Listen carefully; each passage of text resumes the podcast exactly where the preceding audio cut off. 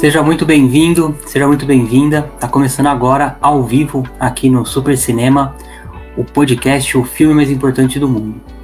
E aqui nós vamos aprender juntos técnicas, ferramentas, conceitos, estratégias para que você seja aí de uma vez por todas o diretor, o produtor, o roteirista e o protagonista do filme mais importante do mundo, que é ou deveria ser o filme da sua própria vida. E hoje a gente tem aqui uma, um bate-papo incrível, que eu tenho certeza que vai contribuir demais para todo mundo aqui.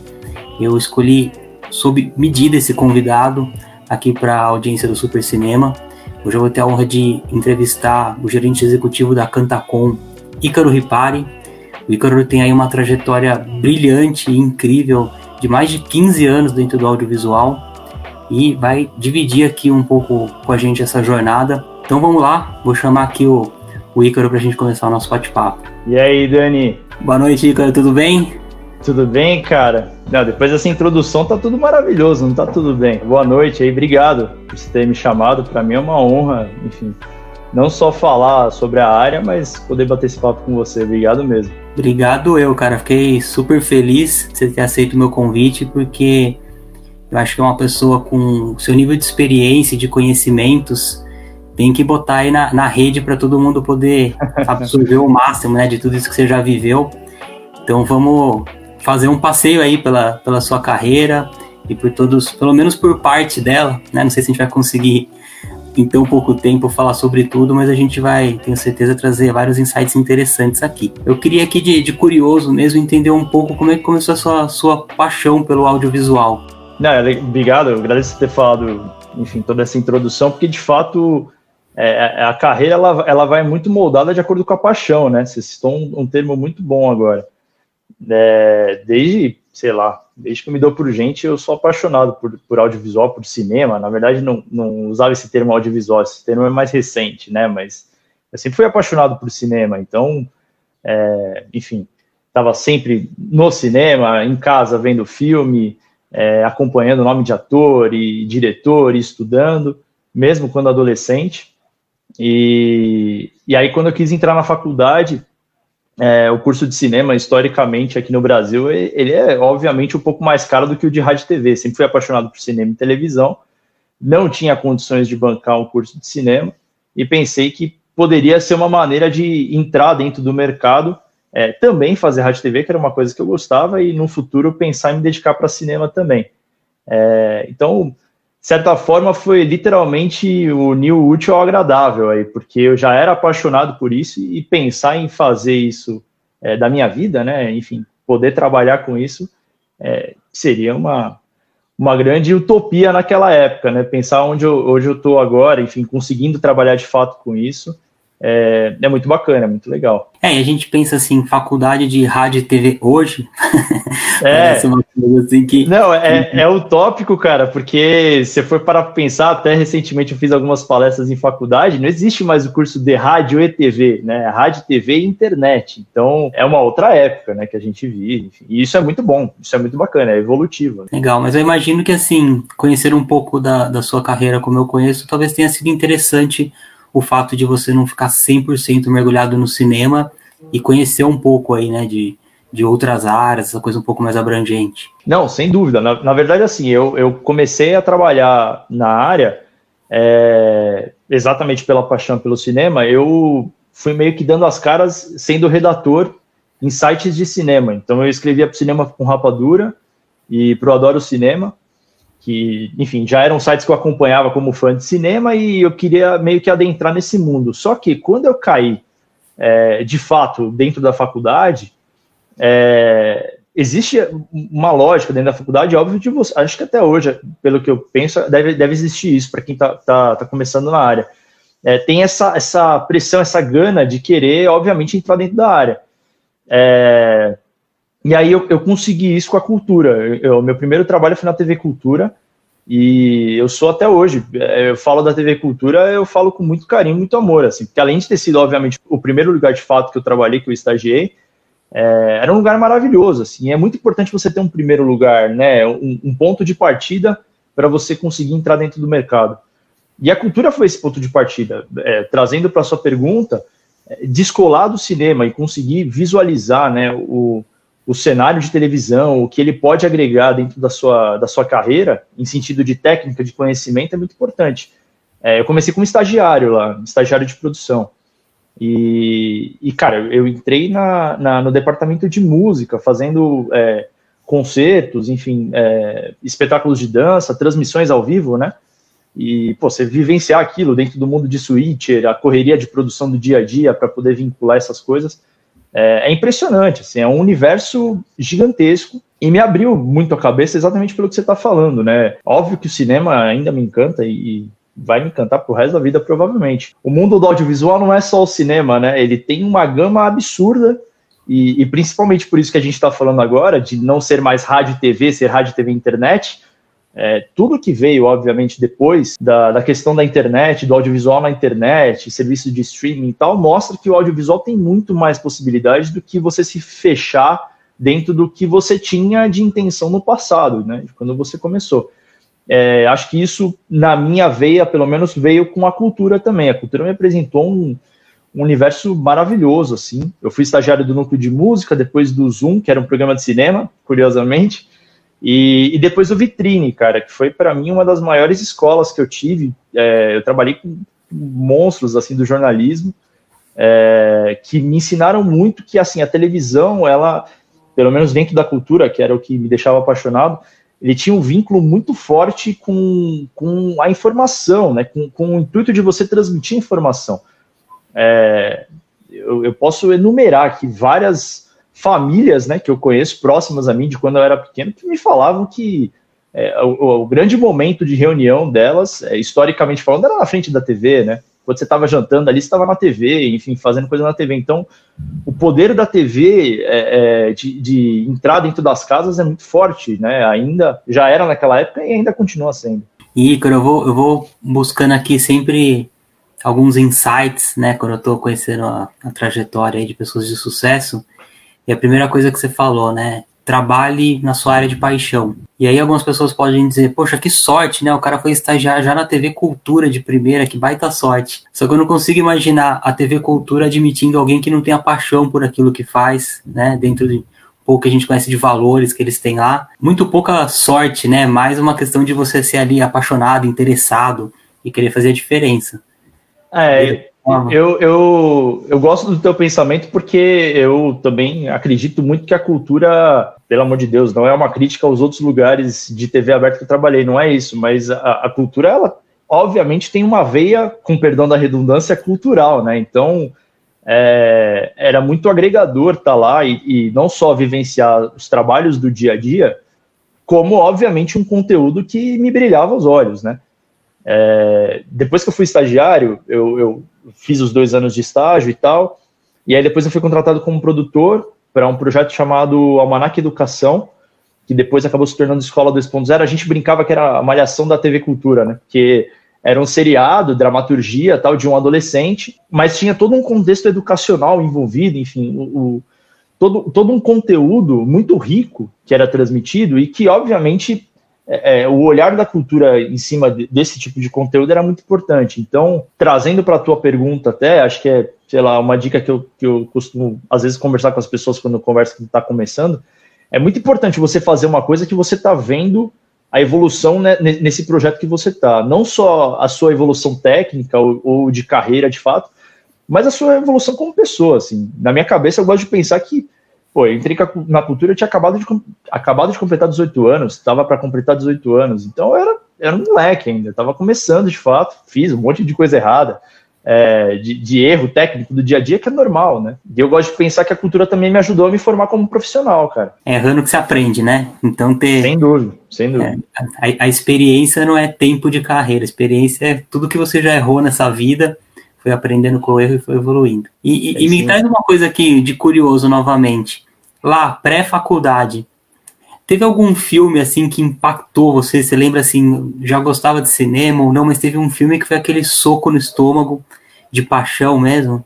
Pré-faculdade, é, sim, exatamente por ser amante de cinema. Aí que depois, obviamente, que você vai. É, a sua vida vai passando, você vai se identificando com outras coisas que a gente pode também falar mais para frente. Mas pré-faculdade eu sempre fui apaixonado por De Volta ao Futuro, né? Acho que, sei lá, quem gosta de audiovisual provavelmente é apaixonado também. E exatamente por também ser versátil, tem a outra frente, né? Que é, é gostar de um perfil completamente diferente, por exemplo, do De Volta ao Futuro, que é um entretenimento e tal. Que eu, eu adorava Tarantino e eu adorava Pulp Fiction, né? Eu era fascinado por Pulp Fiction. Então é legal você é, você perceber nessas diferenças entre as linguagens cinematográficas, o quanto elas podem te agregar também em sentido de conhecimento. Por que, que aquele diretor faz isso? Por que, que aquele roteirista pensou isso? Eu lembro que o Pulp Fiction eu ficava maravilhado porque era uma montagem completamente descontínua e, e ia e voltava e, pô, como é que o John Travolta tá aqui, mas ele tá em outra situação ali? Então, é, essas coisas, quando você pré-faculdade, né, quando você ainda não não tem o menor conhecimento da área, te, te intrigam, né? Te, te despertam alguma curiosidade. Passados os anos, né? Depois de tanto tempo assim, é óbvio que você vai trazendo. Acho que isso, é, na minha visão, é o grande, a grande vantagem do audiovisual, que ele, ele pode te despertar sentimentos, sensações de diferentes maneiras. E isso aconteceu. Hoje, para mim, o, o, filme que eu, que eu sou apaixonado, muita gente sabe que é próximo de mim, sabe disso, é o A Vida Secreta de Walter Mitty. Exatamente porque ele traz elementos e, e e sensações e né, numa mensagem de vida, enfim, que pode ser muito bem considerada como clichê, mas o poder do audiovisual ele é muito importante para te ditar alguma coisa. Assim. Quantos não foram os filmes que provavelmente muita gente está assistindo aqui já parou, terminou o filme, olhou e falou: putz, é, esse filme mudou minha vida, ou caramba, como você falou, um soco na boca do estômago, né? Eu lembro uma vez a, a minha esposa, a gente estava assistindo Lion, é, uma jornada de volta para casa, ela terminou o filme em prantos, ela não conseguia parar de chorar por causa da história do Lion. É, e eu lembro que, que eu falei, falei, cara, realmente é um soco na boca do estômago, mas é como bate em cada um, né? E é muito importante ter essa percepção, porque é isso que, além de te despertar a paixão pela área, é, também te motiva, te inspira de alguma forma. Eu, eu, eu, penso exatamente dessa forma, né? E uma coisa que eu, que eu vejo que tem essa coisa da linguagem audiovisual, né? Que é uma coisa apaixonante mesmo. Então existem aí vários tipos de linguagem. A gente está aqui utilizando a, a linguagem falada aqui para se comunicar, tem a linguagem escrita, linguagem audiovisual e cada um na sua área. Eu vejo que algumas pessoas às vezes fazem umas comparações que para mim não faz muito sentido, do tipo, ah, eu li o livro do Harry Potter e vi o filme e não gostei, prefiro o livro. Mas aí eu vejo que é uma comparação um pouco de, sei lá, batata frita com Coca-Cola, duas coisas que não dá para comparar, né? Você vê dessa forma também que são linguagens diferentes e causam emoções diferentes, têm propósitos diferentes? Ah, sim, porque quando você quando você está lendo, eu também adoro ler, obviamente, mas quando você está lendo um livro, você está imaginando aquilo, a, a, a, sua memória, a sua percepção, né? Quando você está vendo um filme, aquilo está materializado, né? E às vezes não vai corresponder com o que você imaginou dentro do, do da, da, sua leitura. Então, é, isso acho que passa muito por roteiro, por isso que dentro, obviamente, do audiovisual você tem é, várias funções. Você tem um roteirista, por exemplo, de fato, que tem essa função de colocar no papel, idealizar uma história, né? É, e muito disso tem, obviamente, o envolvimento do diretor. Mas essa, essa percepção de como o audiovisual pode ser construído, ela é muito ampla. Na minha visão, o ideal é não se decepcionar, por exemplo, quando tem algum tipo de adaptação ou alguma coisa assim, porque exatamente por ser amplo, às vezes não vai bater com o que você está pensando, né, na sua cabeça, como você está idealizando um cenário. E isso acho que passa pelo livro, por exemplo. Não adianta você ler um livro e achar que aquelas 400 páginas vão estar sendo retratadas num filme de duas horas, duas horas e meia. Às vezes não vai e às vezes são escolhas, né, de fato. E, cara, voltando então para sua experiência lá na TV Cultura, se você pudesse elencar, assim, um aprendizado que você teve lá, que você traz até hoje na sua vida, é, sei que não é muito legal da minha parte pedir um, um único momento, um único aprendizado, mas vamos supor que, vamos imaginar que você tem esse desafio qual que você acha que foi o grande aprendizado que você teve dentro da TV Cultura que você traz até hoje aí na sua vida? Cara, eu, eu, eu vou ficar um pouco em cima do muro e vou falar dois, tá? Porque eu acho que são dois extremamente importantes. Um lá. é não tenha medo de errar, porque você vai errar muito, né? E tudo bem. É, eu errei muito e eu, eu, cara, eu me penalizava muito, assim, quando eu errava, eu ficava desesperado e tal. E e eu já, a gente já conversou algumas vezes, né, em outros momentos, eu não acredito muito em certo e errado, né? Existem decisões que você toma na hora e que, obviamente, poderiam ser feitas de outras formas, né? E, e isso é automático. Então não tenha medo de errar, porque acho que a primeira experiência de carreira traz muito essa lição, né, de não ter medo de errar, porque é, você está começando e você está entendendo, né? E aí vem a, a, a, segunda lição, tão importante quanto na minha visão, que é seja esponja, assim. É, é o quanto você puder absorver das pessoas que estão do teu lado, é, é, criar literalmente um, um, um, portfólio de ideias, de técnicas, de, de coisas que você gosta também, porque falando especificamente daquela época, eu era muito novo, então pensar que muito do que eu sou hoje eu consegui, obviamente, é, evoluir olhando essas pessoas trabalharem e seguindo seus conselhos e vendo coisas que eu admirava ou coisas que eu não concordava e acho, putz, eu não vou fazer isso porque eu não concordo. Tem uma pessoa que eu considero minha mentora até hoje, chama Mariana Brasil, uma produtora executiva incrível. Eu falei recentemente até isso para ela. Eu falei, pô, às vezes eu tô com alguma dúvida, alguma coisa de carreira, é, é, é, eu gosto de recorrer a você, porque é uma pessoa que você se espelha, você se inspira, e tudo bem, né? não tem nenhum problema em você se inspirar nas pessoas que você trabalha. Isso é muito importante é, e, e, com certeza, obviamente, te ajuda no, no, no, decorrer da tua carreira. Assim, dentro da jornada da vida real, tem uma série de personagens aí que a gente vai se deparando, né?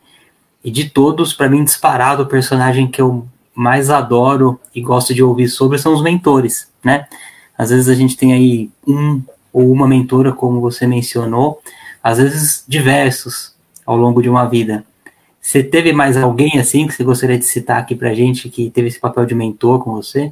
Ah, tive. É, eu, eu tô falando da Mariana porque era da época da cultura também, mas antes até da Mariana teve meu primeiro, meu primeiro coordenador de produção que foi o Alexandre Tondela.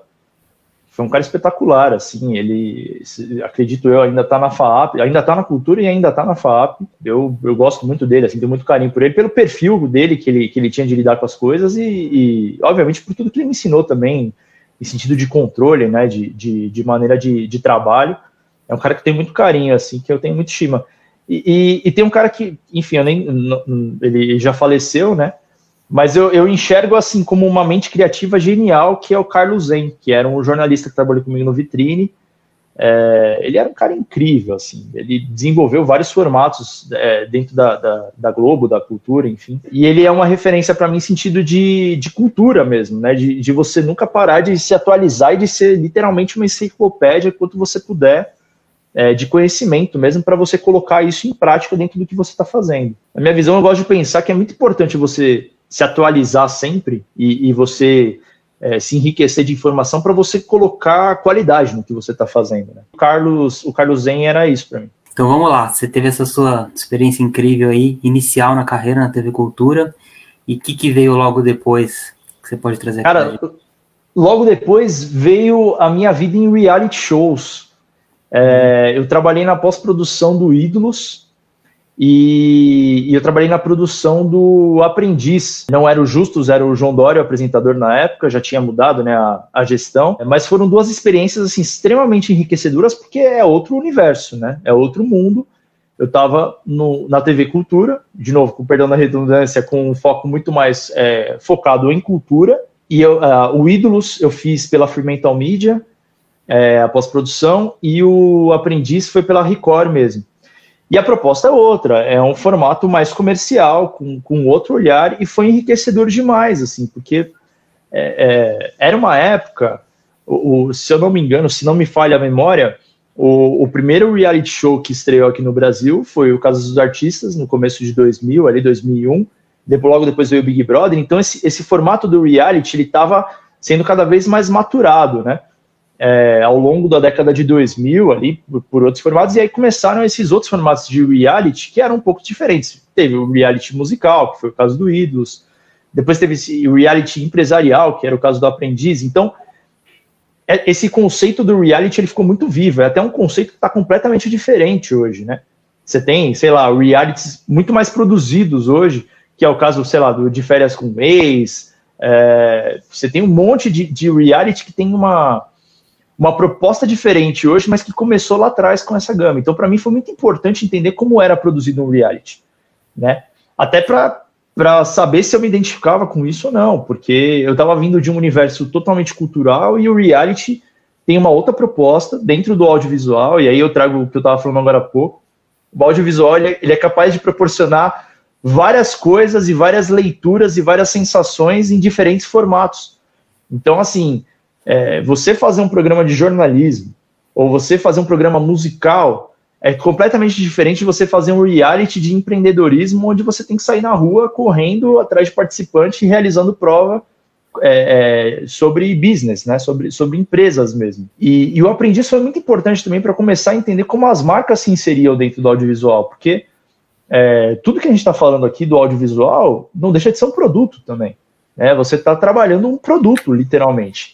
É, no aprendiz, a gente teve várias provas que a gente tinha que, que ter envolvimento das marcas dentro das provas, né, para você vender aquilo de forma audiovisual. Então, como as marcas se vendiam através do áudio e vídeo. A gente também pode destrinchar mais esse papo, mas é muito curioso como as pessoas às vezes é, sabem dos conceitos que assim, ah, beleza, você tem uma marca e você precisa vender. Mas como você precisa vender? Como você quer abordar? Quais são os, quais são os valores da marca que você quer abordar e você quer vender num produto, né? É, para mim foi muito importante, principalmente o aprendiz nisso, porque daí eu comecei a entender, além, óbvio, do formato do reality, como que as marcas se posicionavam dentro de um cenário, dentro de um produto, dentro de um formato que era criado para aquilo.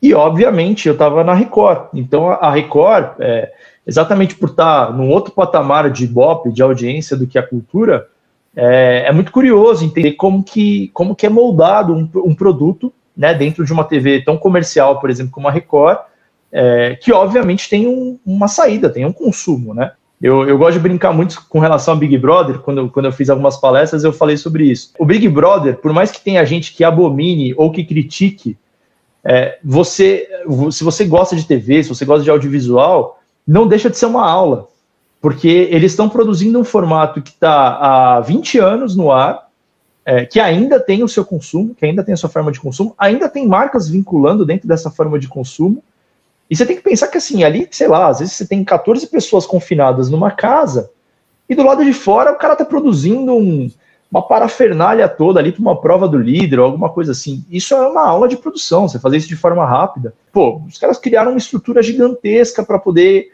produzir de fato um formato, sabe? Isso no áudio e vídeo. Então, você pode não gostar do conteúdo ou você pode não gostar do entretenimento, mas a maneira como é produzido é de se tirar o chapéu, cara. E, e assim, vamos imaginar o seguinte, as diferenças, né? Então, imagino que dentro da TV Cultura tinha muito um papo de transmitir conhecimento, levar cultura para as pessoas, e, e, tinha isso como uma coisa, me parece até um pouco assim idealizada. E aí você vai para essa coisa de reality e tudo mais, e, e, como é que esse papo assim de, de bastidores, né, de quem está trabalhando na parte conceitual e por trás do programa, qual que é o objetivo ali? O que se fala de que precisamos além do entretenimento, qual que é o objetivo principal de quem está ali por trás, na hora de pensar uma prova, ter uma ideia e, e, e pensar, como você disse, de repente trazer uma parafernália gigantesca para causar algum tipo de atenção no público. É, você, você além do, do da formatação de entretenimento,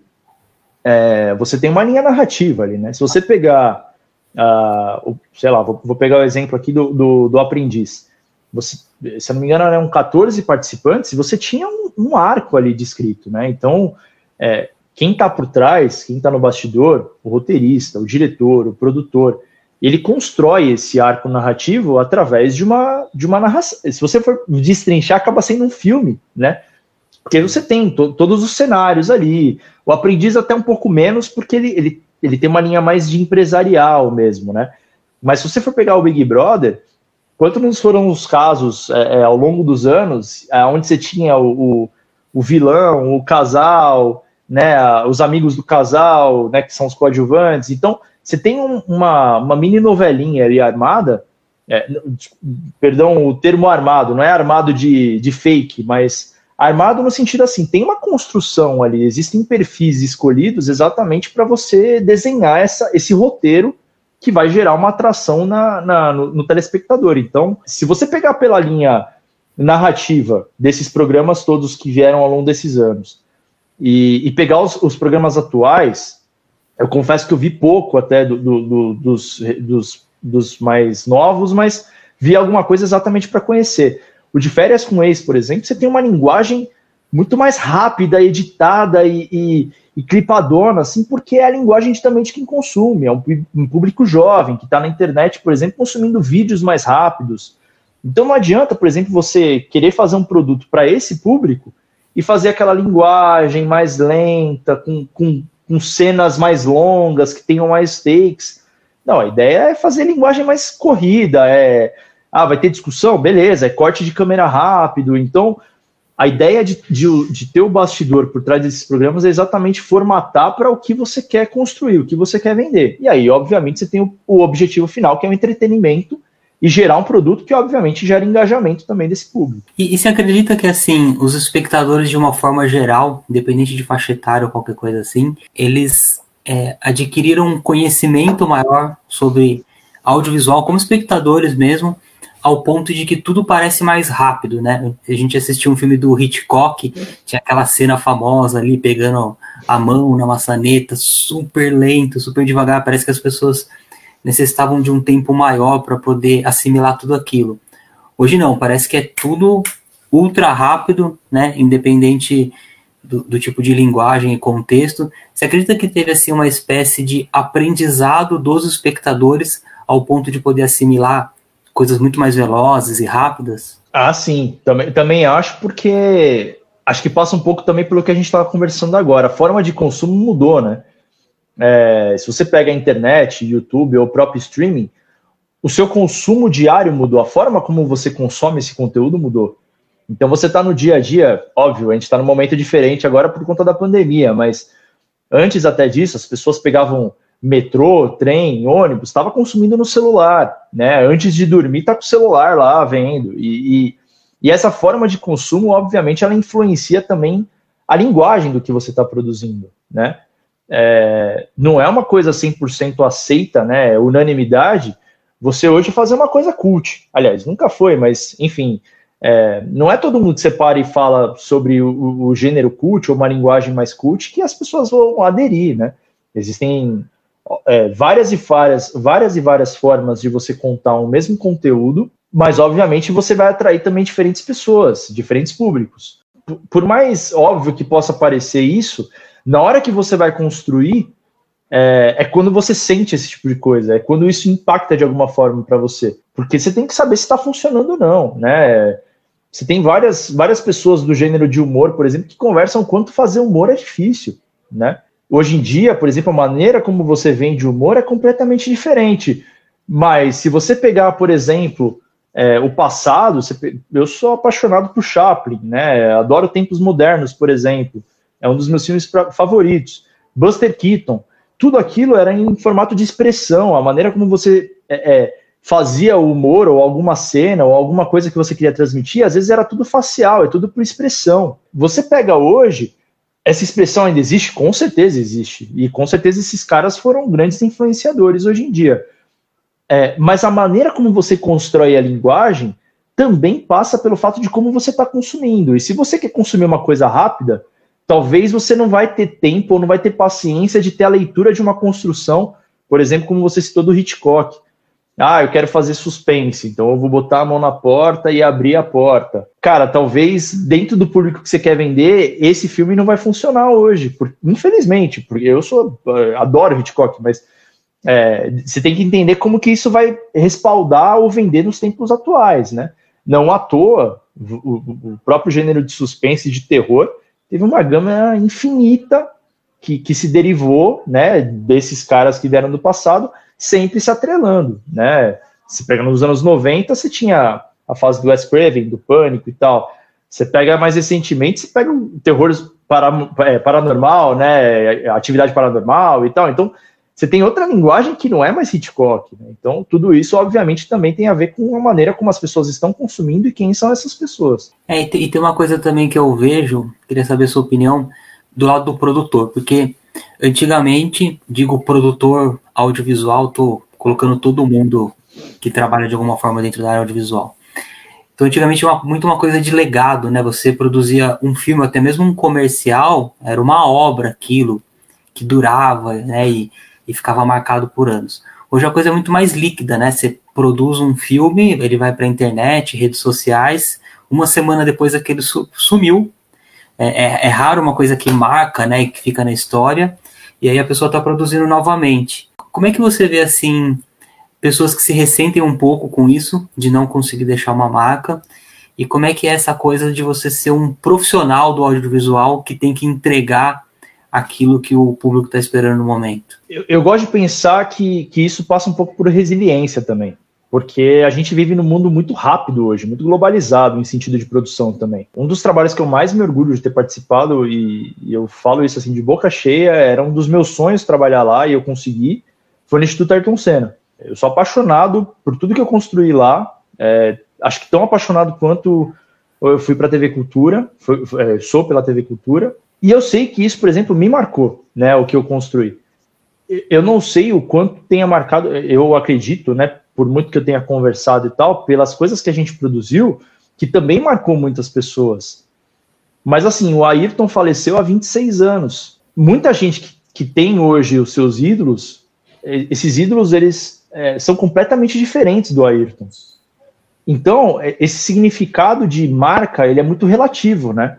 Então é muito importante você ter orgulho das coisas que você faz, e isso não necessariamente precisa significar que isso vai perdurar. Sim, vai perdurar. O vídeo, as produções estão lá, as coisas que a gente fez pelo Instituto Ayrton Senna estão tá lá. Estão é, lá, mas isso não significa que não possam vir outras coisas que sejam tão importantes ou tão relevantes quanto, e que venham. Isso é muito importante. Porque dentro do meio audiovisual, principalmente quando a gente fala de produção, é, é muito importante a gente não, não, é, não pensar em, em, estagnação, a gente pensar em evolução. Porque a gente estava falando agora há pouco sobre consumo, né? Sobre as maneiras como as pessoas consomem as coisas. Se a gente for parar para pensar o quanto as marcas podem é, usar o audiovisual hoje para poder representar os seus próprios valores, né? Eu estava falando também sobre isso agora há pouco. O quanto pode ser muito importante com novas técnicas, com nova maneira de, de abordar esses valores, como, como isso pode ser relevante para chegar até as pessoas e gerar essa marca que você está falando. Eu, eu, trabalhei no Instituto por dois anos e meio. É, assim, eu, como eu disse, eu, eu sou apaixonado pelas coisas que a gente construiu e a gente construiu coisas variadas. Assim, dentro do Instituto, você lidava com educação, mas ao mesmo tempo, é, por, por, conta do Instituto ser uma ONG, mas ao mesmo tempo o Ayrton é, também tem uma imagem a ser trabalhada até hoje, que é a imagem do ídolo, a imagem do esportista. E você também tem o Seninha, que é um personagem infantil, que tem grande apelo é, até hoje, né? Tem, tem muito vínculo emocional. Aliás, as, as três marcas têm muito vínculo emocional. Né? É, o Ayrton, eu, eu, falo por mim, mas eu sei que eu falo por várias outras pessoas. Quem assistiu Ayrton Senna é apaixonado por Ayrton Senna por, por tudo que ele representa, por toda uma época, por tudo que ele. É, é, pela imagem que ele construiu afetiva né, para as pessoas. Só que como transmitir isso para uma nova geração que não assistiu Ayrton, que não sabe o que aconteceu ali, que não sabe que o cara ganhou uma corrida com uma marcha só? É, é, isso hoje, você só falar é surreal, mas você conseguir mostrar através do audiovisual é um desafio enorme.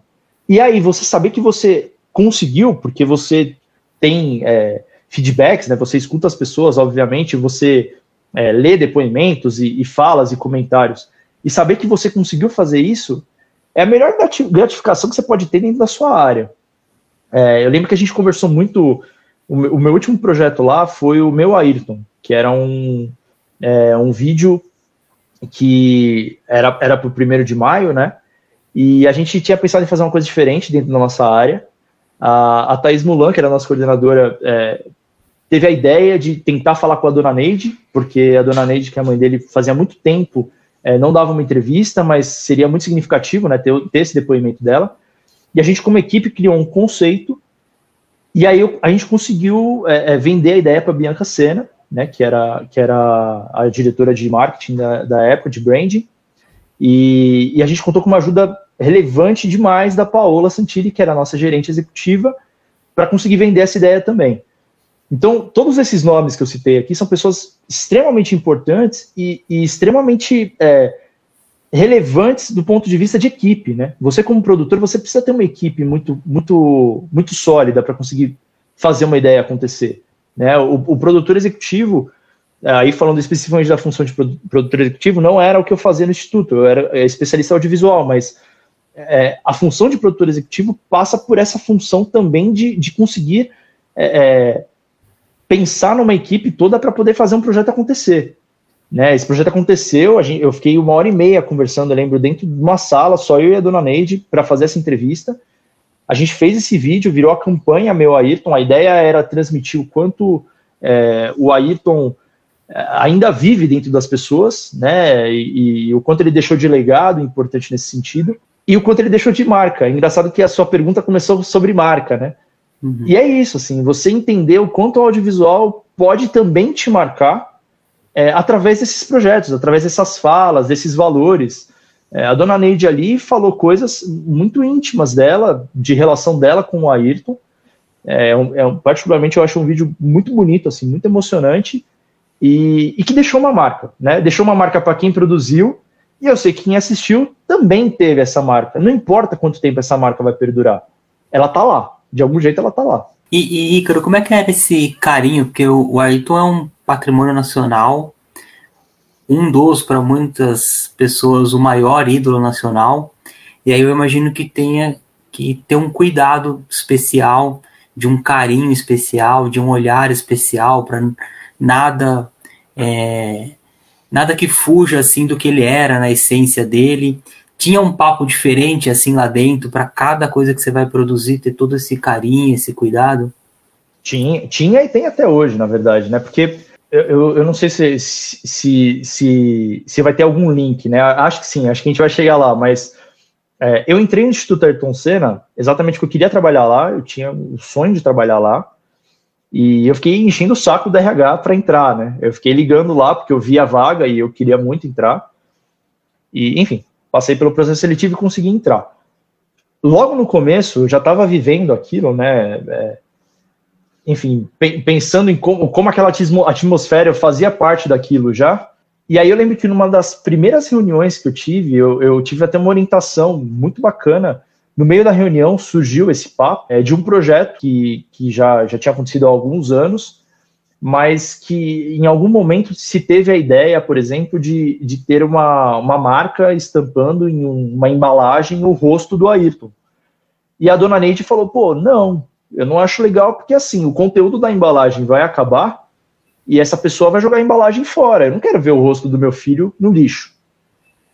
E, e cara, quando eu escutei isso na reunião, eu falei, que, que, que lindo isso que ela falou, porque de fato você não está lidando é, com só a imagem do Ayrton Senna, esportista. Sim, ele é extremamente importante, mas está lidando com uma pessoa ali de carne e osso que tinha uma família, né, que tem uma família até hoje, é, está lidando com, com, uma coisa sanguínea, sabe? É emocional. Então, é, muitos fãs que eu conheci, que a gente conversou, enfim, ao longo desses anos, é, que conhecem muito da história do Ayrton também, não, não admiram apenas o Ayrton piloto, admiram o homem, admiram uma imagem que foi construída através de valores. E a gente tentar retratar isso através de, de áudio e vídeo, né, é, é extremamente importante para a gente como desafio, porque além de você ser respeitoso, você tem que saber que você está fazendo um trabalho.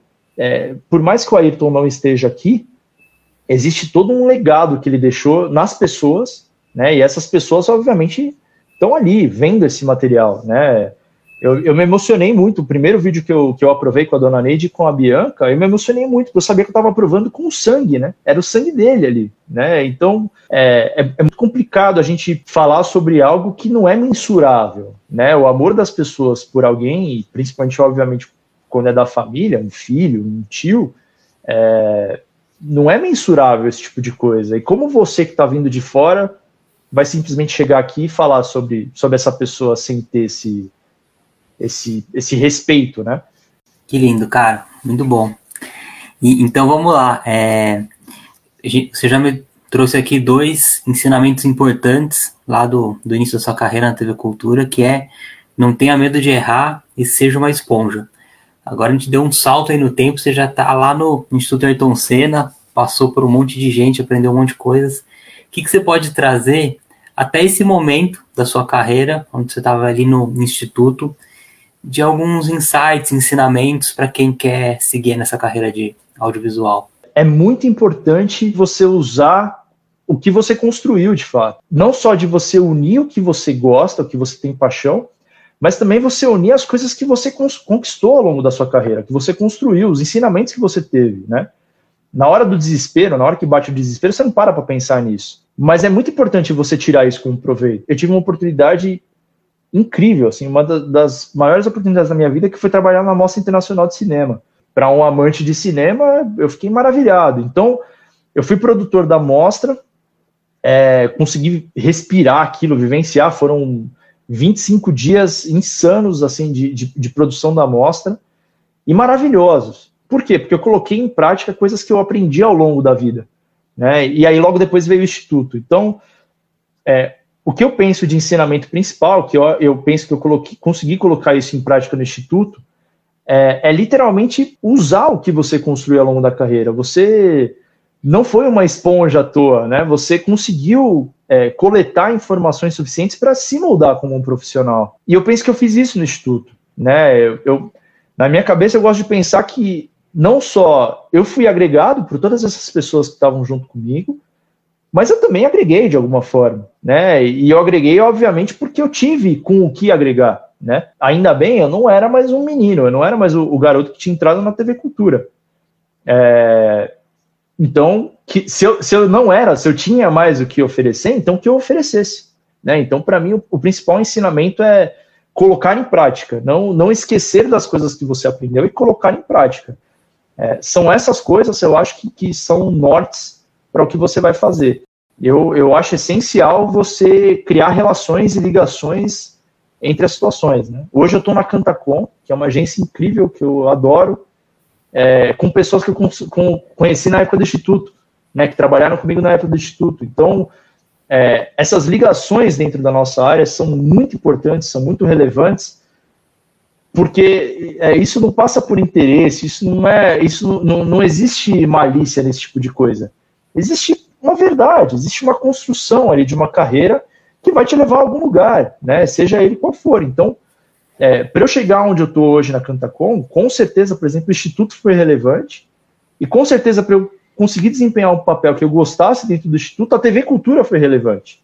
Né? Então, tudo se conversa. É muito importante isso que você falou, porque tem, tem, aquele discurso famoso né, do Steve Jobs, que é aprender a ligar os pontos, né?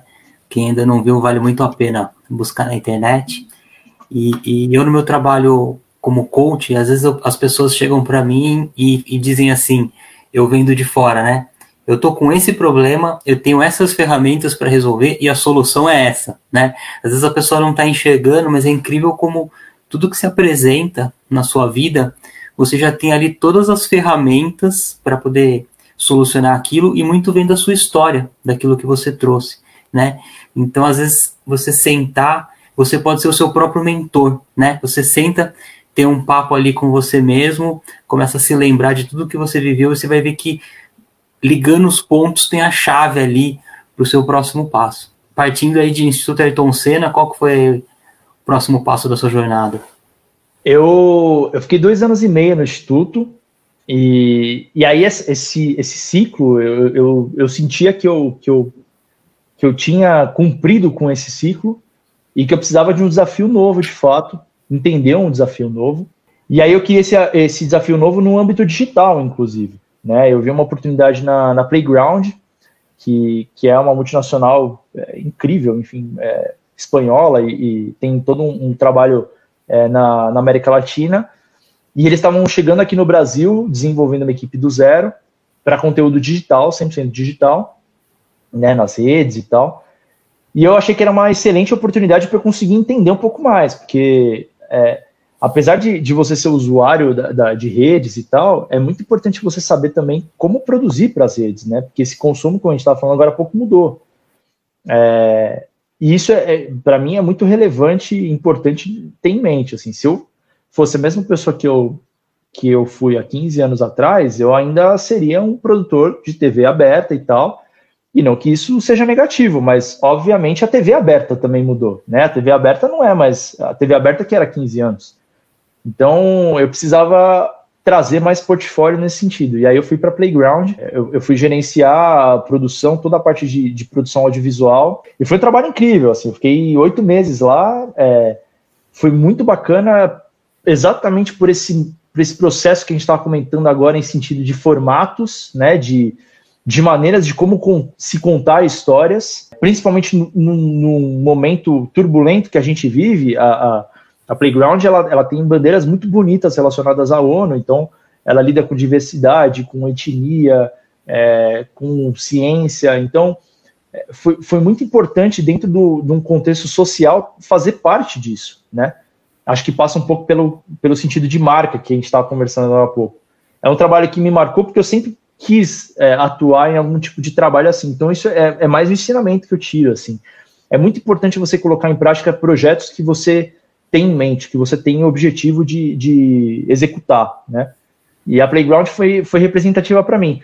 Eu saí de lá porque, obviamente, a, a Canta falou mais alto, né? A, a, a Cantacom, o Marcelo, um cara que eu tenho um carinho enorme, que é, que é, que é o CEO da Cantacom, a gente bateu um papo, conversou, já era uma, uma coisa que a gente conversava desde a época do Instituto, e, e a Cantacom, ela, para mim, ela, já juntando aí os, os dois assuntos, né? Ela é a concretização do que a gente pode fazer em audiovisual é, no sentido macro, né? Você pode, obviamente, hoje estar produzindo para uma marca de carro, você pode estar produzindo é, para uma companhia aérea, você pode estar produzindo para uma série de coisas, de assuntos, porque o audiovisual é muito amplo, né? Ele é muito grande.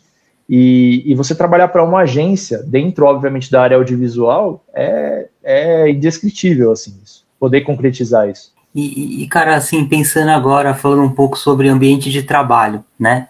Eu conheço ali o pessoal da Cantacom, tenho a oportunidade de fazer um trabalho junto com vários profissionais lá, e eu percebo assim uma paixão pela agência, que é uma coisa que eu vi em pouquíssimos locais, né? E, e a agência tem essa coisa assim alucinante de trabalho, né? No sentido de muitos jobs para ontem e tudo isso. Só que eu não sei, eu percebo uma leveza e uma paixão das pessoas que trabalham lá. Qual que é o segredo milagroso de tantas pessoas serem tão felizes trabalhando numa agência de publicidade? Ah, é, eu vou, eu vou te falar um segredo, mas não conta para ninguém, então. Não, não, tem milagre. Obviamente que vai ter dia que, que tudo vai estar tá caindo, você vai estar tá querendo matar um ali, é, porque isso é do dia a dia, né? É, mas eu, eu, penso que o segredo, obviamente, é você ter planejamento, ter organização, e aí já entrando, sim, dentro do, do meio de produção executiva mesmo, é, e de produção também, audiovisual de fato, é muito, como eu estava falando, é muito importante você ter uma equipe relevante, né? Que, que, que, que, compreenda quais são as necessidades do seu dia a dia. Né? Vão ter demandas é, sistema pastelaria, porque isso acontece a rodo em agência. Vão ter demandas gigantescas que você vai poder construir e fazer horas e horas de uma reunião de ideias. E o mais importante de tudo é você saber equilibrar esse tipo de coisa, né? Falando especificamente da gente na Canta, é, aí eu, eu trago um pouco essa reflexão em sentido de audiovisual macro mesmo, né? Você trabalhar com audiovisual dentro de uma agência é diferente de você trabalhar em uma agência. Né? São coisas diferentes. Porque o audiovisual dentro de uma agência não deixa de ser uma produtora também. Né? E em sentido de produtora, é muito importante você saber que existem processos inerentes de uma produtora. Né? Então você tem uma concepção, uma criação, você tem roteiro, você tem a produção para poder é, colocar aquele roteiro em prática, todo o processo é gerido por uma direção, é, você tem de fato a gravação ou a concretização de um projeto, você tem a pós-produção, que é um processo completamente é, diferente e autoral, é, que pode, obviamente, ter relação com os processos anteriores, mas não necessariamente precisa ser igual, com a mesma organização. Né? O, os processos dentro de uma produtora, eles são determinantes é, para você não se perder. Né? É, nesse sentido, a agência e a produtora ele, é, não deixa de ser parecido, né? porque você está falando de dois ambientes, correria pura ali, do dia a dia e tal. E, e é muito importante você ter esse, esse tipo de discernimento dessa correria, porque agora, falando do atual momento, a gente vive um negócio completamente diferente. Né? A gente. É, esse ano a gente passou mais tempo em casa do que fora. Né? Então, se você não tiver um, um mecanismo ali concreto, um, um meio de, de processos completos, é, você vai se perder quando você estiver no home office, né, ausente. Enfim, é a gente saber matar, literalmente, usando o bom e velho clichê, matar um leão por dia, porque a gente está vivendo uma pandemia, as gravações caíram, conversando com vários amigos do mercado, o set de filmagem é aglomeração pura, né? Então, como que você vai fazer um set de filmagem se tem aglomeração, né? Então, você tem que, obviamente, adaptar esse set também, ou para dentro de casa, ou com equipe reduzida. Não deixa de ser um desafio, né? Ícaro, pensando assim, 15 anos aí de uma jornada dentro do audiovisual, e hoje você está numa posição de liderança dentro da Cantacom, e, e eu vejo que essa posição de liderança traz uma responsabilidade muito grande, né? Do líder para com a sua equipe, como você disse, a importância de ter uma equipe preparada, né? E com todos os skills ali para realizar o que tem para realizar. E tem essa coisa do líder, né? O líder que é aquela pessoa que está ali instruindo, né? E tirando o melhor de cada um. Como é que você vê esse momento da sua vida tendo esse, essa posição como líder? Como é que você vê isso? Você acredita que tem uma responsabilidade muito grande mesmo? O que, que é diferente?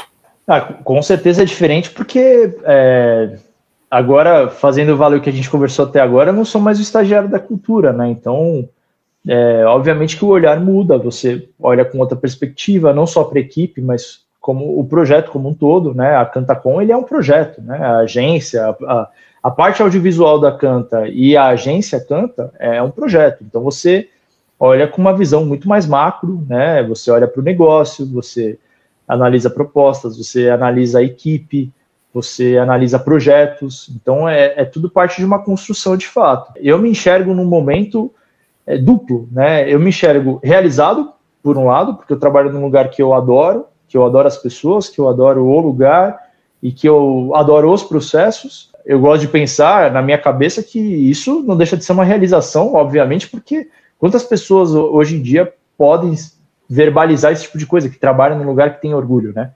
É, ainda bem, eu fico muito contente que eu posso falar isso. E ao mesmo tempo, e eu acho que isso, sendo muito franco, é uma é um ensinamento que eu tiro não só da canta da minha carreira, mas acho que eu daria de dica também, é que você não pode se contentar nunca só com o que você tem, né? Você tem que pensar sempre para frente. Então, onde a gente quer levar a canta agora? O que, que a gente quer fazer com a canta? não adianta a gente só pensar no que a gente tem da canta hoje, né? A gente tem que pensar na evolução, porque a gente está nessa vida para evoluir, né? Então, é, eu não gosto de pensar que eu estou só evoluindo como pessoa.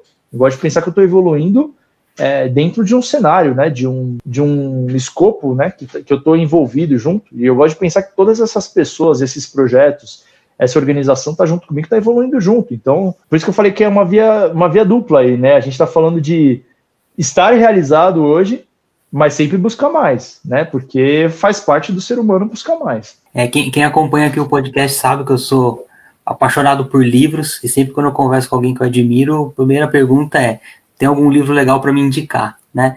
E mas eu queria um pouco diferente. Você tem um livro que é assim, o livro da vida, se tivesse que dizer, esse é o, o meu livro número um, aquele que eu mais gostei de ler, que mais fez a diferença na minha vida.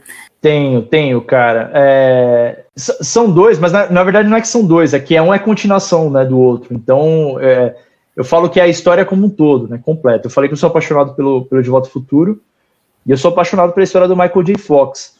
É, ele escreveu três livros, mas os, os dois primeiros deles são impressionantes. Assim, um, se eu não me engano, não lançou no Brasil, chama Lucky Man, que ele conta é, como ele descobriu que ele teve o Parkinson, o mal de Parkinson, é, ele conta como é que foi esse, esse, processo e tal, chama Lucky Man, como o próprio nome diz, ele se considera um homem de sorte por ter o Parkinson, então é, enfim, mistura cinema com vida e aí tem a receita do bolo. E o segundo dele é, é, é tão impressionante quanto para mim, que é o, aí sim teve lançamento no Brasil, chama Um Otimista Incorrigível, né, em inglês Always Looking Up como diz o título em, é, em inglês, sempre olhando para frente, sempre olhando para cima, né? E ele, esse segundo livro é muito interessante porque ele separa a vida dele em, em etapas, né? Que, que são relevantes para ele. Então, ciência, amor, família, cinema, política, é, foram etapas que marcaram a vida dele para ele conseguir é, voltar aos eixos, né? Não só da carreira dele, mas da vida dele por conta do Parkinson que ele teve. Então, são dois livros, assim, incríveis. Muito bom. Cara, que papo incrível que a gente teve aqui. Fizemos uma jornada aí pela sua carreira e você trouxe um monte de insights importantes, né? Uma série de sabedorias, conhecimentos que tenho certeza pode fazer a diferença na vida de uma pessoa, né? Ouvir isso, sacar isso e de repente não precisar de 15 anos para entender isso, já ter essa sacada instantânea que você trouxe aqui. Então, tô, tô saindo daqui super feliz, realizado que a gente entregou muito, né? Muito conteúdo importante. E, e assim, para as pessoas que querem te seguir, conhecer mais do seu trabalho, redes sociais, como é que as pessoas te encontram, Ricardo? Cara, pode, pode me adicionar LinkedIn, Instagram, Facebook, todos eles é Ícaro Ripari, meu nome. É, e, pô, eu sinto o maior prazer, assim, conversar sobre trabalho, sobre área, enfim, sobre tudo, tudo que permeia o audiovisual, porque, como a gente acabou de falar, é, é uma linha evolutiva, né? Então, enquanto a gente puder trocar e, e, e se agregar nisso, é, enfim, pode contar comigo com certeza. É, e, pô, para mim foi um prazerzaço, assim, conversar com você, Dani. Obrigado mesmo é, pelo convite. Fiquei feliz demais. Né? Legal, cara. Eu que agradeço. E deixa aqui pra gente, então, uma mensagem final para quem trabalha com audiovisual e quer ter uma carreira de realizações, chegar ali depois de 15 anos e tá com, com essa satisfação que dá para ver que você tem no trabalho, mas que talvez seja uma coisa assim que que vá além de com quem trabalha no audiovisual, de qualquer carreira, de qualquer área, para poder chegar assim depois de 15 anos e falar, poxa, que legal, quanta coisa linda que eu vivi, como valeu a pena e como continua valendo a pena trabalhar. Cara, tem, tem uma frase que eu, que eu uso em, às vezes, nas palestras que eu faço, que eu acho bem bacana, que, enfim, quase sempre está atrelado a algum conteúdo do Ayrton, mas é, é uma frase que fala, é, ama o que você, ame o que você faz e faça o que você ama. Né? É diferente, o sentido é diferente, mas é muito importante você estar tá satisfeito com o que você está fazendo, é, você amar o que você está construindo ali, que você está fazendo, é, e de fato você fazer uma coisa que você ame, né? Que você se desperte por isso, né? Penso, óbvio que todas as carreiras têm um pouco disso. E eu penso que o audiovisual não é diferente. Assim, é, você amar o audiovisual e você conseguir construir é, dentro do audiovisual é uma coisa que é muito inspiradora. E então acho que não poderia estar falando num canal melhor aqui, que é o Super Cinema, né? É, cara, não, não deixem de, de fazer o que vocês amam, porque isso com certeza vai ser traduzido em, em forma de audiovisual. Isso aí, cara, brilhante, super obrigado mesmo. É, parabéns aí pela, pela sua carreira e também pela pessoa que você é. E com essa, com essa sua dica final aí incrível, que meio que resume tudo, né? Olhem para isso, né? Você quer ter uma série de realizações na sua vida, às vezes o segredo tá só aí. Foco no processo, faz aquilo que você ama e as coisas acontecem. Cara, super obrigado mesmo. Valeu, Dani. Você volte aqui pra gente poder conversar mais. Com certeza. Valeu, Dani. Obrigado, cara. Abraço. Valeu, abraço. Tchau, tchau.